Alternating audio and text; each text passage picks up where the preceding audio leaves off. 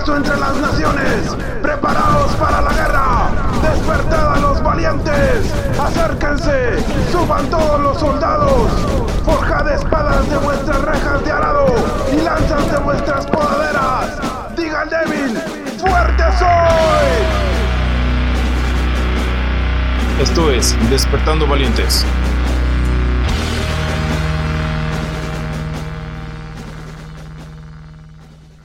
¿Qué tal? ¿Cómo están? Mi nombre es Sergio Lemus. Hoy vamos a hablar un poco acerca del amor propio y de la autoestima.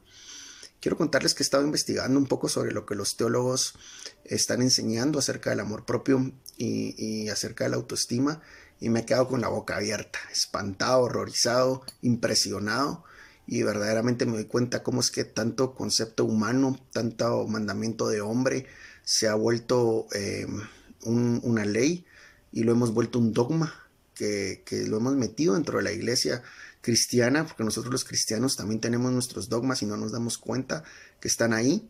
Y definitivamente que, estos también son dogmas que se han venido enseñando por generaciones y que han hecho tanto daño a tantas personas. Eh, estos teólogos dicen que el amor propio es, es egoísmo y que el problema que, que la humanidad tiene es que tiene exceso de amor propio. Entonces, como tienen exceso de amor propio, entre comillas, eh, no pueden amar a su prójimo y no pueden amar a Dios. Entonces, ellos proponen que nosotros dejemos de amarnos a nosotros mismos y ellos dicen, mientras menos nos amemos, entonces más vamos a poder amar a Dios y más vamos a poder amar a nuestro prójimo. Es decir, para ellos el amor propio eh, eh, no, puede, no puede ser si nosotros amamos a Dios y amamos a los demás. Y eso es un grave error y eso es por lo cual nos damos cuenta que por enseñanzas como estas hay muchas personas, muchos cristianos con una autoestima destruida, con cero amor propio, con cero capacidad de poder amar a los demás y con una relación muy dañada con Dios, una relación que se basa en el temor, una relación que se basa en el miedo y no pueden ver a Dios de otra manera y lo ven como un tirano, lo ven como, como, un, eh, eh, como un dictador. Y ese es, el pensamiento que muchos cristianos tienen, pero es debido a enseñanzas nocivas como estas que están eh, predicando y enseñándose por muchos blogs cristianos eh, que aparentemente vienen de teólogos respetados, pero que realmente dejan mucho que desear cuando explican este tipo de cosas de esta manera. Eh, Jesús nos habló mucho acerca del amor. En Marcos capítulo 12, Jesús nos habla del gran mandamiento y dice, amarás al Señor tu Dios con toda tu mente, alma, cuerpo y corazón, y amarás a tu prójimo como a ti mismo. Jesús nos está hablando de los, de los estadios del amor. Y Jesús nos está diciendo, miren, si ustedes no aman a Dios, si ustedes no han entendido el amor de Dios, y este es el mayor problema de los cristianos, no hemos entendido la dimensión del amor de Dios. No hemos conocido, como dice Pablo, ni la anchura, ni la profundidad, ni la altitud, ni, la, ni las dimensiones del amor de Dios. Y, y entonces, como no conocemos ese amor, entonces no podemos avanzar en él y entonces como resultado no nos tenemos una relación pobre con Dios, con nuestro Padre Celestial, no podemos amarnos a nosotros y eso es un reflejo en nuestro amor hacia los demás. De hecho, la relación de nosotros con los demás, la forma en que amamos a los demás, es un espejo, es un reflejo de cómo nosotros amamos a Dios y de cómo nosotros entonces eh, también nos amamos a nosotros todo lo que nosotros expresamos hacia afuera tiene que ver con algo interno. Jesús nos lo explicó y dijo, de la abundancia del corazón habla la boca, porque no es, no es lo que entra en el hombre lo que contamina al hombre, sino lo que sale del hombre lo que contamina al hombre. Entonces, qué importante es entender esto, ¿verdad?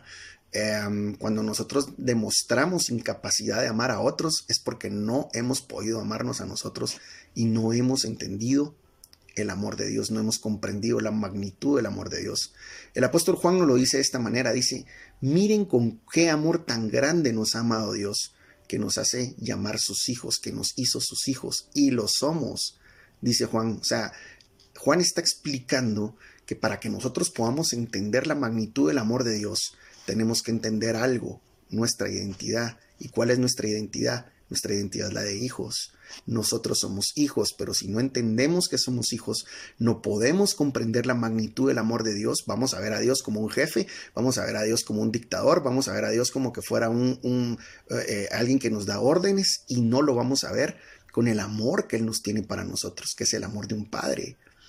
Entonces, como no tenemos ese amor, no hemos sido perfeccionados en el amor. A eso se refiere la Biblia cuando dice, en el amor no hay temor. Porque el perfecto amor echa fuera el temor, pero el que todavía teme no ha sido perfeccionado en el amor. Qué triste que la mayoría de personas basan su relación con Dios en el miedo. Y eso es precisamente lo que, lo que los bloquea. ¿Saben por qué? El miedo bloquea el amor. Y cuando nosotros tememos, no podemos amar a Dios. Y cuando nosotros estamos llenos de temor, no nos podemos amar a nosotros. Y cuando estamos llenos de temor, entonces no podemos amar a nuestro prójimo. Entonces, ¿en qué consiste esto? Consiste en entender nuestra identidad. Y nuestra identidad, eh, que, es un reflejo del amor de Dios, nos va a permitir amarnos a nosotros como Dios nos ama, vernos como Dios nos ve, valorarnos como Dios nos valora, y eso nos va a permitir entonces eh, poderlo exteriorizar hacia los demás y poder amar a los demás. Entonces, estoy hablando esto porque precisamente por estas carencias de amor que nosotros tenemos y que hemos ministrado tan mal dentro de la iglesia, es que hay muchas personas que no se aman a sí mismas, porque no han entendido el amor de Dios, porque se sienten siervos solamente, se sienten esclavos de Dios y está bien, en un inicio comenzamos sirviendo como siervos y comenzamos sirviendo como esclavos, pero Él no nos dejó como esclavos y como siervos, Él nos hizo sus hijos. Nosotros no somos la mujer sirofenicia, que somos los perrillos que comen migajas de la mesa, nosotros somos hijos que se sientan a la mesa. Y, y, como no nos sentimos así, entonces no podemos tener una, una, relación correcta con Dios, tenemos una relación pobre con Dios. Y como tenemos esa relación pobre con Dios, tenemos una relación pobre con nosotros y tenemos una relación pobre con nuestro prójimo. Y como resultado de eso, entonces nosotros tenemos, no hemos entendido que somos aceptados por Dios. Y al no entender que somos aceptados por Dios, buscamos la aceptación de los demás. Nos volvemos adictos a la aceptación de, los demás. ¿Y saben cuál es la consecuencia de esto? Que vivimos tratando de agradar a los demás. Que vivimos tratando de agradar a las personas, no de una manera positiva, como un hijo de Dios lleno de amor, eh, que sabe quién es, él lo haría, sino que vivimos eh, tratando de agradar a los demás porque estamos buscando la aprobación de las personas porque no nos sentimos aprobados por Dios. Y eso es un eso es algo terrible y así hay mucho cristiano viviendo hoy en día. Y a esa falta de aprobación eh, le llaman, le llaman, ellos le llaman amor.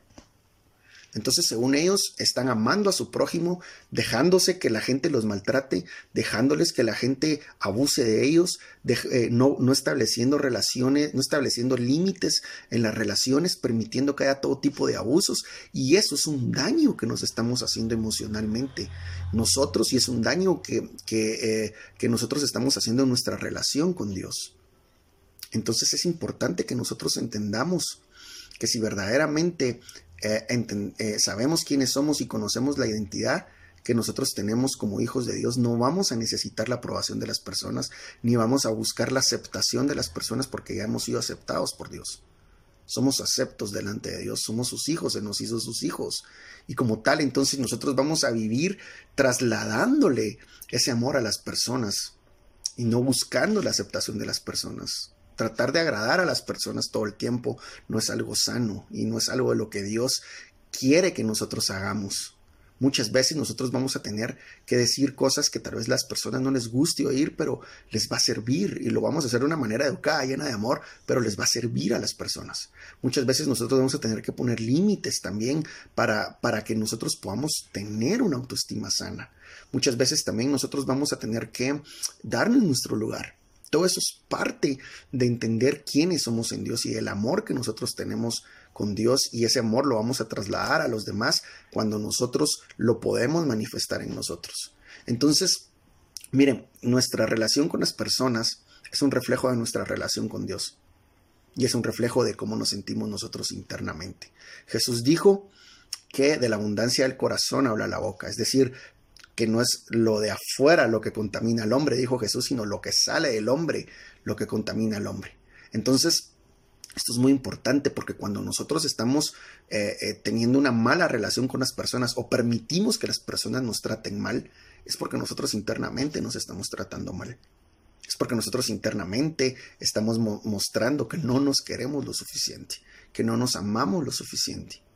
Cuando nosotros permitimos que, abusen de nosotros y no ponemos un freno, nos estamos haciendo, estamos demostrando que nosotros tenemos una relación de temor con Dios y que nosotros estamos llenos de temor dentro de nosotros, que nosotros nos sentimos eh, poca cosa.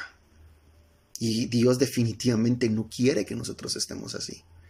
Hay un pasaje maravilloso en el Antiguo Testamento y es la historia de Mefiboset, segundo de Samuel capítulo 9, verso 9, yo creo que todos lo hemos escuchado y esta es una historia maravillosa por las representaciones que tienen. David manda a llamar a, un hijo de Saúl, a un, perdón, a un nieto de Saúl, a, hijo, a un hijo de Jonatán, que se llamaba Mefiboset, el cual era un paralítico, había quedado tuido de sus dos, de sus dos piernas.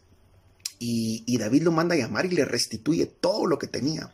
Este hombre era, era un nieto del rey, era un príncipe y lo había perdido todo.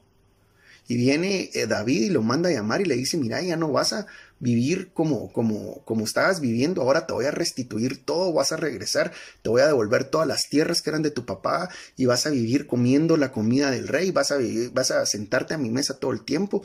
Y viene Jonatán, que tenía una autoestima tan destruida, y le dice a David, ¿quién soy yo? Yo soy como un perro muerto delante de ti para que tú me trates tan bien.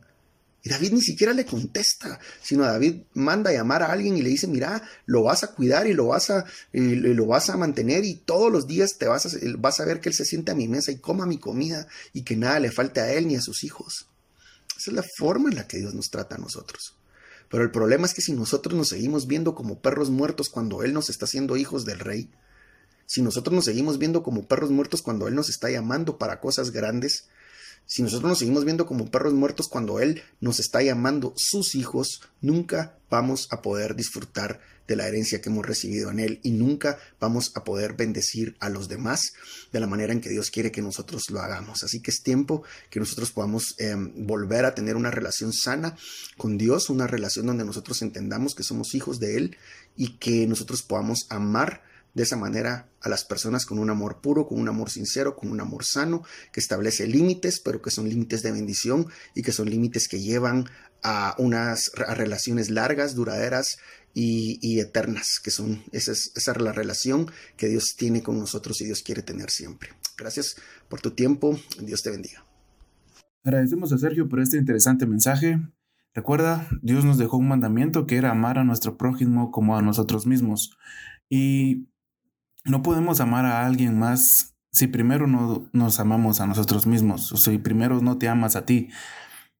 Empieza arreglándote, cuidándote.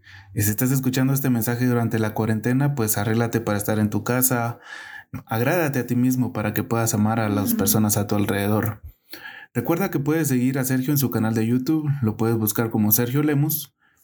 También puedes seguir nuestra página de Facebook, Despertando Valientes Puedes escribirnos tus comentarios y también les pido que compartan el podcast para que podamos llegar a muchas más personas, así compartir los mensajes que, que Dios pone en nuestro corazón y puedan ser expuestos hacia más personas. Los dejo con el tema Can't Wait Any Longer a cargo de la banda Dear Future. Les deseo un buen día y que tengan una excelente semana. Bendiciones. the sun